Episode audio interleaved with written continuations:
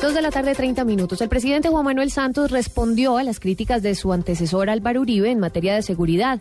Dijo que a pesar de que algunos dicen que ese gobierno ha bajado la guardia y no quiere la seguridad para sus compatriotas, es bueno recordarles a estos señores que el año pasado 25 cabecillas de las FARC fueron dados de baja en el 2002. El presidente Santos destacó que el país es más seguro que el 2 de enero del año pasado. El director del Instituto Colombiano de Bienestar Familiar, Diego Molano, repudió el fallecimiento de la menor bogotana de 11 años, quien murió en las últimas horas producto de una bala perdida en Medellín. Las autoridades tratan de controlar dos incendios que se registran a esta hora en las localidades de Tunguelito y Ciudad Bolívar en Bogotá.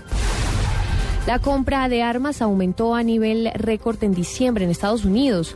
Las verificaciones de antecedentes para la compra de municiones alcanzaron este máximo histórico en momentos en que la masacre de una escuela primaria en Connecticut avivó el debate sobre el establecimiento de restricciones a las armas de fuego. Dos de la tarde, 31 minutos, la oposición venezolana exigió hoy al gobierno de Venezuela la verdad sobre la condición del presidente de este país, Hugo Chávez, quien permanece hospitalizado en Cuba tras ser operado el pasado 11 de diciembre por la reaparición de un cáncer. Dos de la tarde, 31 minutos, sigan en Blue Radio.